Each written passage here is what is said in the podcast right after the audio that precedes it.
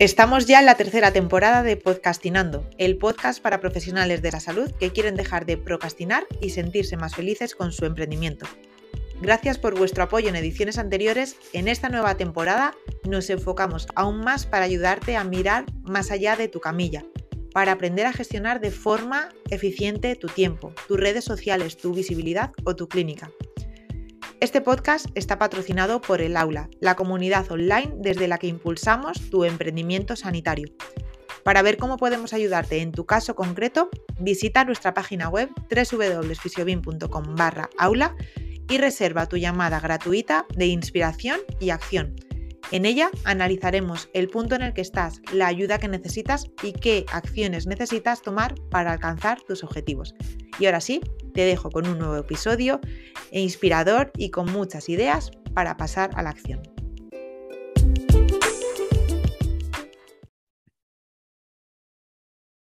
Te doy la bienvenida al episodio número 53 de Podcastinando, el podcast de los profesionales de la salud que quieren dejar de procrastinar y ponerse manos a la obra para ayudar de verdad a mujeres y bebés.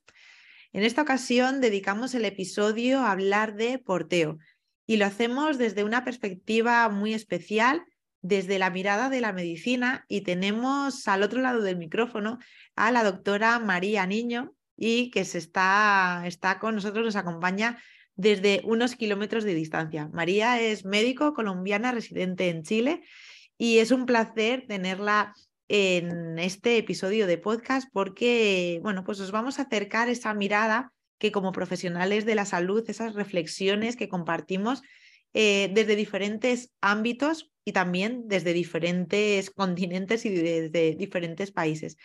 la doctora María Niño fue alumna de la edición número 14 de la formación de porteo y sus aplicaciones en salud materno-infantil.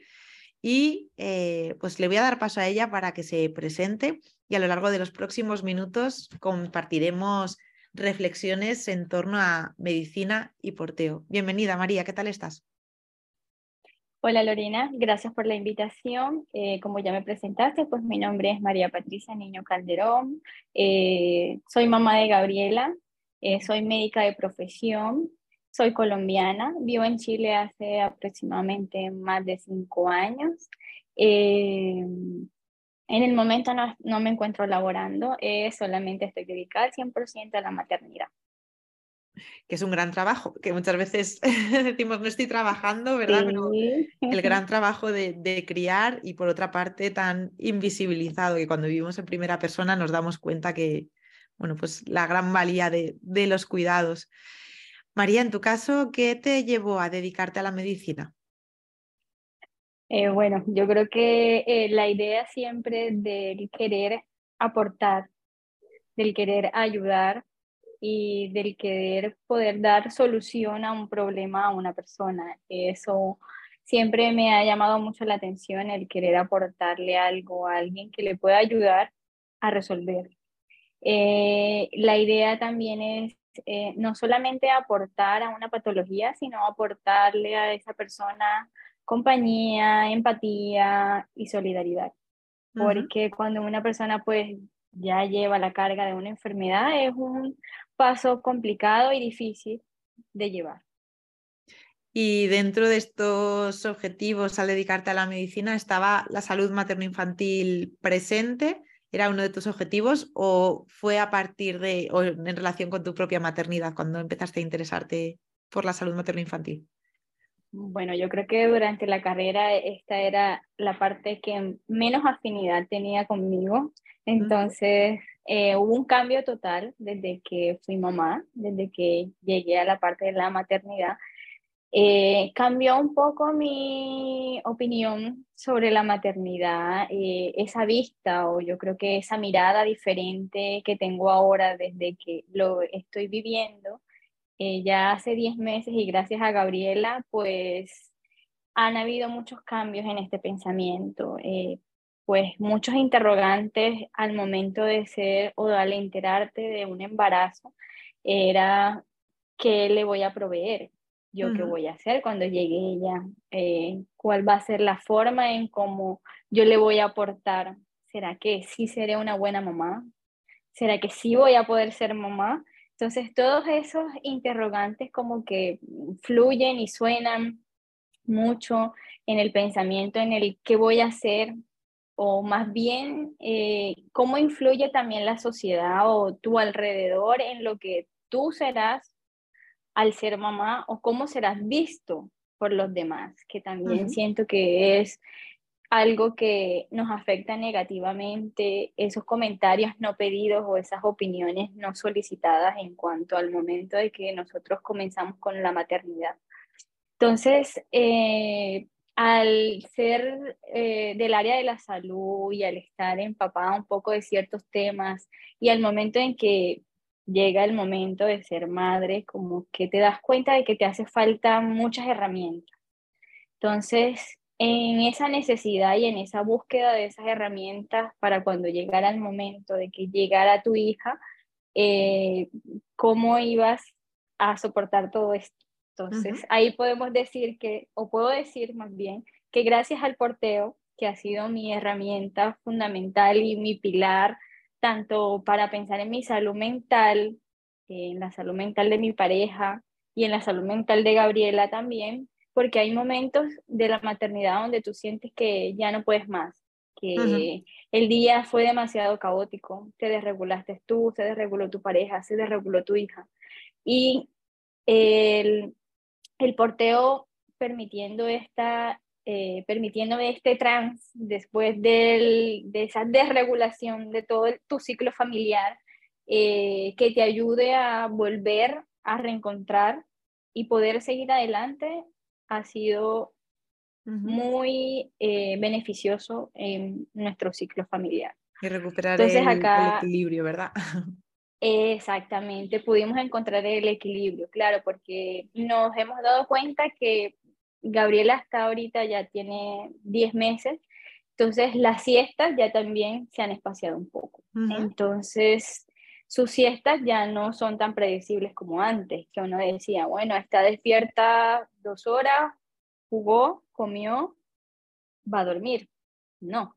Ahora Gabriela quiere explorar, Gabriela quiere eh, conocer, está más atenta a todo lo que está sucediendo, está también atenta a nuestras actitudes, a que si nosotros también estamos desregulados, eso también la va a desregular. Entonces el porteo nos ha permitido estar con ella, acompañarla en esos momentos que son los que más lo necesita y que pues no puede pasarse una siesta porque entonces el, el ciclo de su descanso pues vamos a tener más problemas al desregularnos, va a haber más frustración para nosotros porque puede que en ese momento estemos cansados, estemos agotados, haya sido un día súper duro. Entonces ahí entra el porteo. Qué potente todo lo que estás comentando, María. Primero, eh, comentabas eso, que la salud materno-infantil en tu carrera como médico no era lo que no era una de tus prioridades y cómo la propia vivencia de maternidad nos, nos vuelve, bueno, nos pone del revés, ¿no? Y nos, nos cambia las prioridades y nos enfrenta también a nuestros propios miedos, a nuestras propias inseguridades y algo que como profesionales de la salud para mí es wow, súper potente, ¿no? El decir, si yo como profesional de la salud, por supuesto, con nuestras carencias, con eh, nuestro aprendizaje constante, pero con todo lo que sí que sabemos, ¿no? O deberíamos saber, tenemos dudas, ¿no? Hablabas de, eh, pues eso, podré, sabré eh, de, no haber oído palabras como exterogestación siendo ya médico. a mí eso me conecta mucho con, con los miedos, con las inseguridades que nuestra paciente, nuestra familia, nuestros pacientes, como las familias, van a tener que están todavía más alejados de ese ámbito de la salud. Y por otra parte, también me conecta con la necesidad de eh, esa escucha activa que necesitamos hacer de, de, lo que sí, ¿no? de nuestros prejuicios, de lo que sí sabemos y de las carencias que tenemos. Tenemos que, que reaprender y, desaprender, que, que, no es solo patología o disfunciones lo que tenemos que, que saber, sino que tenemos que reconectarnos con la, con la fisiología y, volver a, la base. ¿Lo sentiste así en este proceso, María?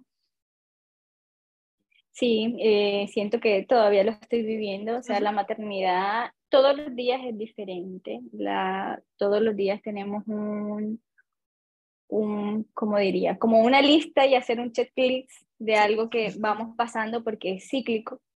Entonces, eh, yo creo que también nos hace falta más información, nos hace falta más vernos con esa mirada de niños, con, sin perjuicios, sin juzgarnos, vernos como esa persona que tiene la necesidad de contacto, esa mamá que tiene esa necesidad de contacto con su bebé y ese bebé que tiene necesidad de su madre, porque no podemos alejarnos eh, tampoco de eh, pensar que el bebé nació, ya el bebé está lejos de mamá, ya no necesita mamá, no, es el momento en que más necesita mamá, porque uno de mamá tiene que aprender a leer eh, esas necesidades de nuestros bebés, el por qué llora, puede ser hambre, puede ser frío, puede ser que está incómodo, puede solamente que quiere sentir nuestro calor.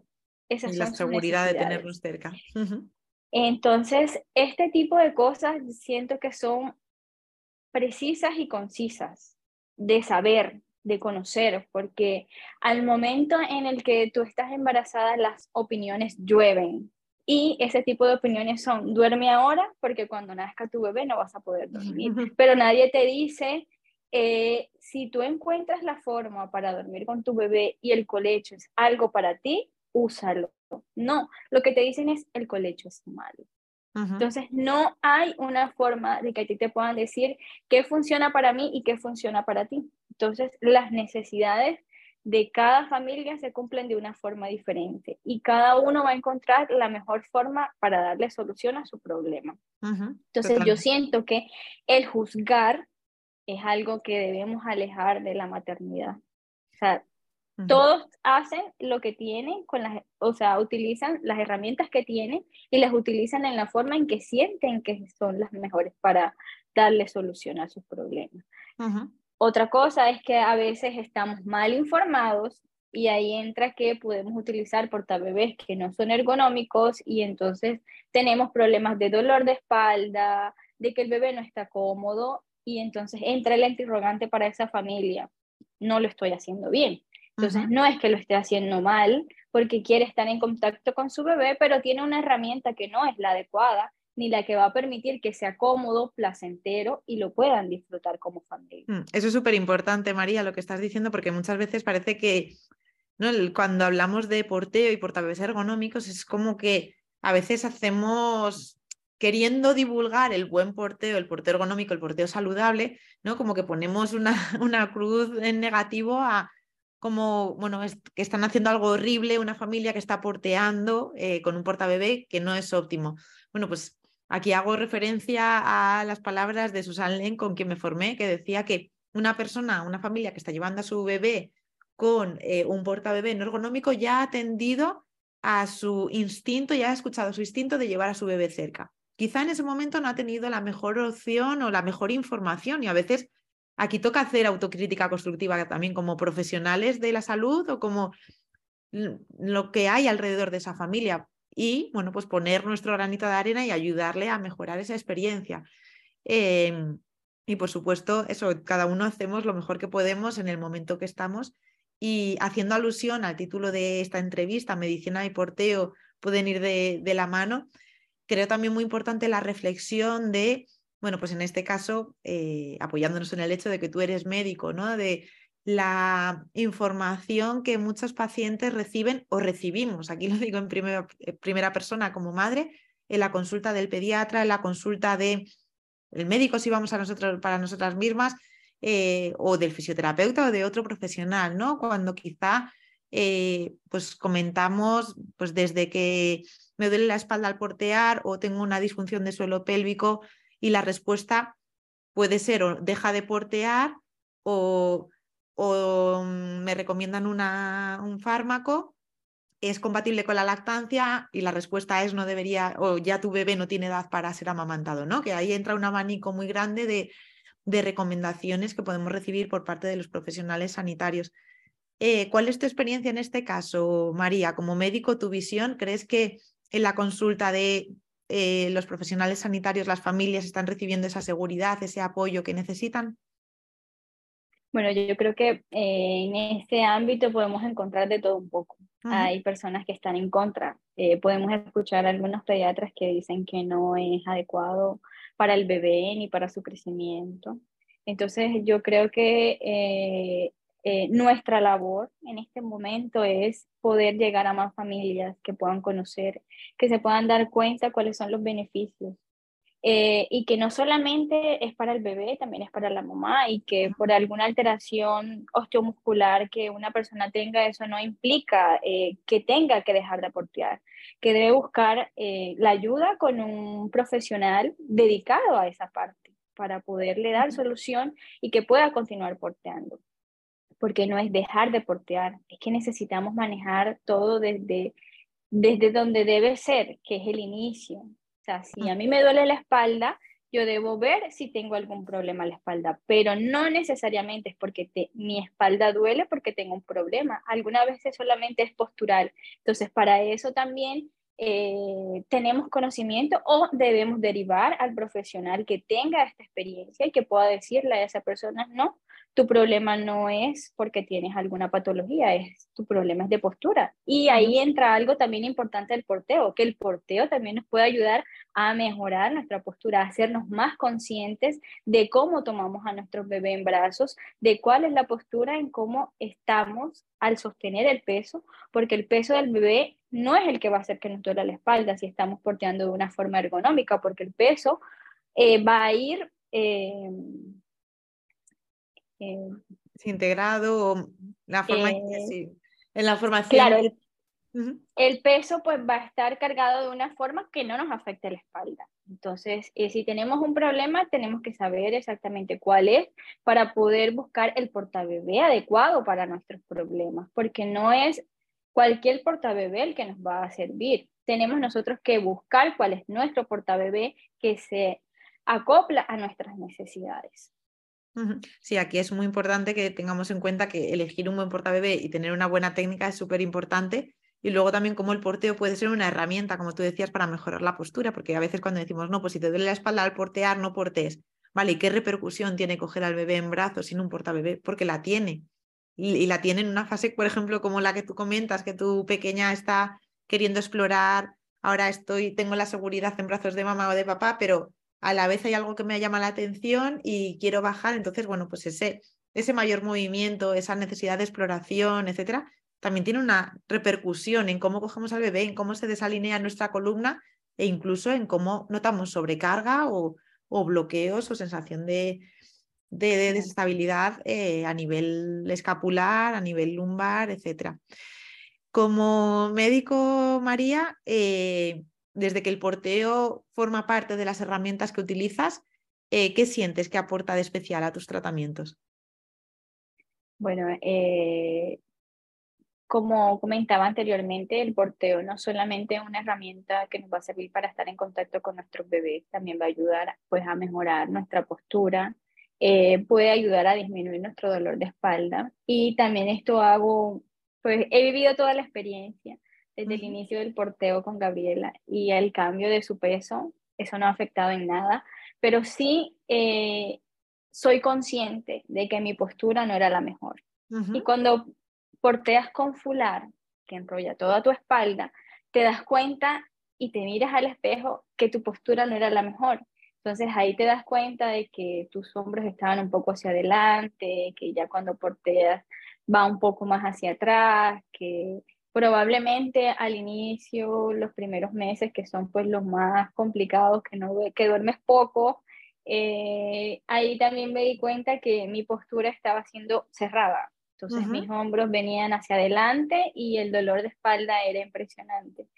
Entonces, cuando comencé la formación, también me di cuenta y analicé mi postura y ahí me di cuenta de que mi posición estaba siendo un poco cerrada y era lo que estaba haciendo que me doliera la espalda. No era que tuviera mucho tiempo cargada Gabriela, ni porque estaba, lacta, estaba eh, amamantando de forma inadecuada. Ahí me di cuenta que era mi postura, o sea, era yo, no es el porteo, no es el cargar a mi hija, no es nada de eso, ni tampoco tengo una patología osteomuscular.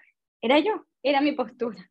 Entonces ahí eh, el porteo, pues la verdad es que yo los recomiendo. Eh, la idea también es educar a las personas para que puedan obtener una buena información, información veraz, eh, con evidencia científica también, para que no crean que esto es algo que apareció de un día a otro y es moda, porque algunas personas se refieren al porteo como que es algo de moda, ¿no? El porteo es algo ancestral, muchas culturas han porteado, eh, hay diferentes tipos de portabebé y yo voy a buscar el portabebé que a mí me acomode a mis necesidades, cuáles son las actividades que yo quiero hacer, que quiero realizar, eh, que, que, me va a permitir poder seguir con mis Cuando comentabas, María, que no es una moda, no es... Es verdad que a nivel social a veces tenemos esa sensación, ¿no? Es como aquí en España en los últimos años sí que es verdad que a nivel social cada vez se ve más, eh, más familias porteando eh, bueno, y creo que también somos, cuando nosotras mismas porteamos, también somos más observadoras y más conscientes de, si lo vemos más o menos alrededor, pero el hecho es que sí, que cada vez se portea más. ¿Cuál es tu experiencia o, cómo lo percibes en tu entorno, tanto en Chile como en Colombia? Bueno, yo creo que en Colombia nunca hubiera llegado a, esta parte del porteo. Siento que estoy en el lugar donde debería estar y que mi maternidad se dio donde debería también, porque acá en Chile la crianza es respetada, eh, igual eh, se entrega un portabebé en el ajuar del bebé recién nacido, en los hospitales públicos, entonces ya esto incentiva mucho a las familias a que estén más enteradas, a que estén más en este contexto del contacto, del calor, de la seguridad, de que ayuda a la salud mental de la madre, de que le ayuda a, hacer sus actividades en casa en caso de que no cuente con una red de apoyo. Entonces, eh, este tipo de cosas te hace cambiar eh, el pensamiento hacia la maternidad. Yo creo que eh, si mi maternidad hubiera ocurrido en Colombia, fuera totalmente distinta, empezando porque tuve un parto respetado.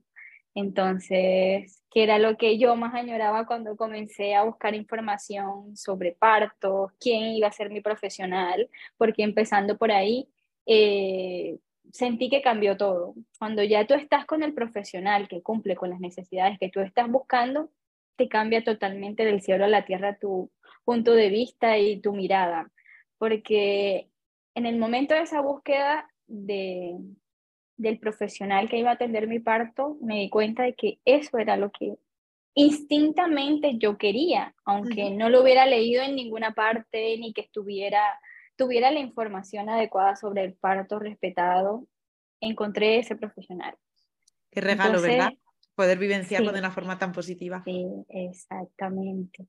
Y de darte cuenta que después cuando comienzas, comienzas los cursos, comencé la formación y comencé a leer sobre esterogestación, los primeros mil días, que la forma de nacer sí importa, de que tu bebé cuando salga lo tengas al pecho, ese contacto, ese vínculo, eso es una experiencia maravillosa.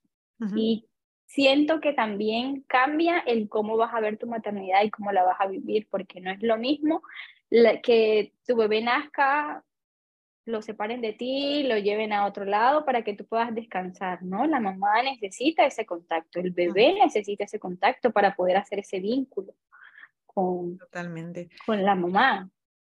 Qué potente vivirlo de una forma tan positiva en primera persona y por otra parte, ¿no? Nos conecta también con nuestra misión profesional de decir, esto es lo que este rol quiero jugar en la maternidad de otras mujeres, de otras familias, el acercarse esa información y el que tengan esa misma sensación que tú decías, ¿no? Sin haberlo leído, esto es lo que, lo que mi instinto me, me decía inconscientemente.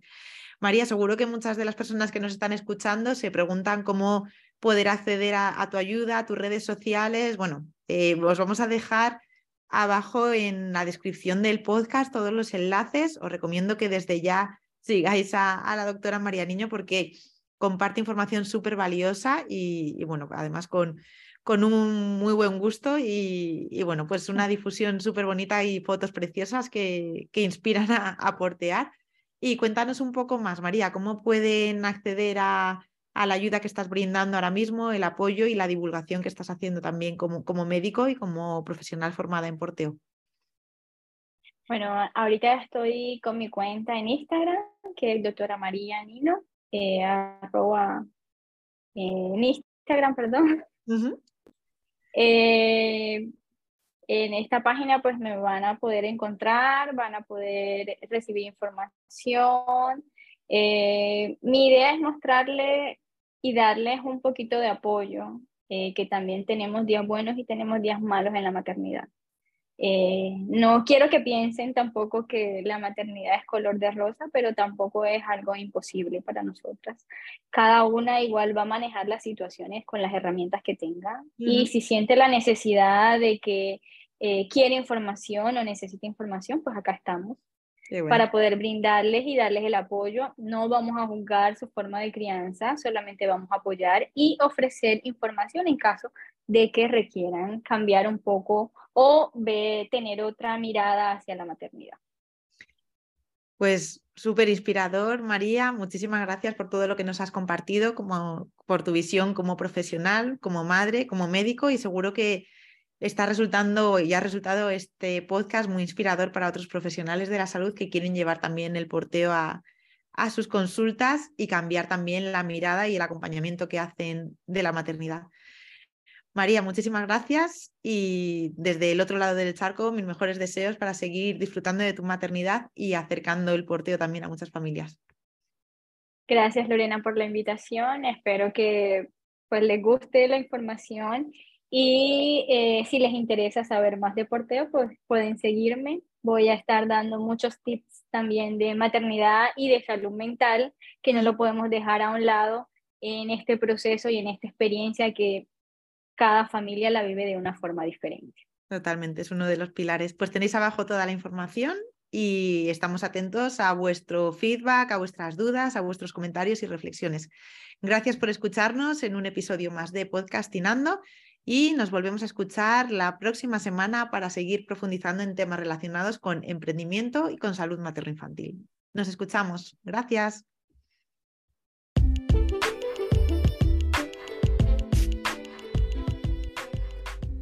Confío en que este episodio te haya resultado de gran ayuda, no solo inspirador, sino el impulso para pasar a la acción, para plantearte el paso a paso de todo lo que ocurre más allá de tu camilla antes de que ese paciente llegue realmente a ser tu paciente y que te pongas manos a la obra. Y si necesitas ayuda para que ese paso a paso no sea una pérdida de tiempo, para que no sea un agujero negro de horas donde pasas dudando de si has utilizado la letra correcta, la tipografía, el color, etcétera, sino que de verdad confíes en ti y puedas hacer llegar tu ayuda lo antes posible a aquellas personas que lo están necesitando, podemos ayudarte en el aula. El aula es nuestra comunidad online para profesionales de la salud materno-infantil en el que te acompañamos, te brindamos nuestro apoyo en el paso a paso y apoyamos tu visibilidad para que de verdad tu ayuda pueda llegar a aquellas personas que la están necesitando. Gracias por escucharme y te espero en el siguiente episodio de Podcastinando, el podcast de los profesionales de la salud que quieren dejar de procrastinar y ponerse manos a la obra.